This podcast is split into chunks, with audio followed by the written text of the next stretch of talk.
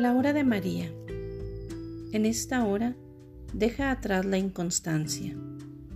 Apóstol de mi Inmaculado Corazón, la santidad ha de ser para ti una prioridad en tu vida, porque es requisito indispensable para que heredes el reino de los cielos. En esta hora, deja atrás la inconstancia, piensa en la vida eterna y trabaja con ahínco para que te ganes el cielo. No puedes dejarte tentar por el demonio. Descúbrele sus juegos sucios que han llevado a la perdición a muchas almas. Tristeza me da ante el cinismo de muchos de mis hijos que acogen leyes contrarias a las leyes de Dios y se dejan manejar como si fueran marionetas en las garras de Satanás. El pecado de ninguna manera se puede justificar ni aceptar.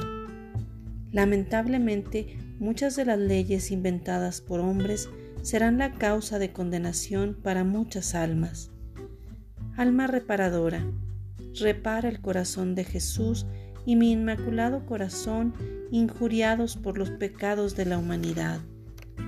Rechaza de plano las leyes que van en contra de los mandamientos de la ley de Dios. Esta sociedad moderna se está poniendo por sí misma la soga al cuello y está a punto de ser estrangulada. Repara para que los pecadores se conviertan y vivan de acuerdo con las enseñanzas de la Santa Madre Iglesia.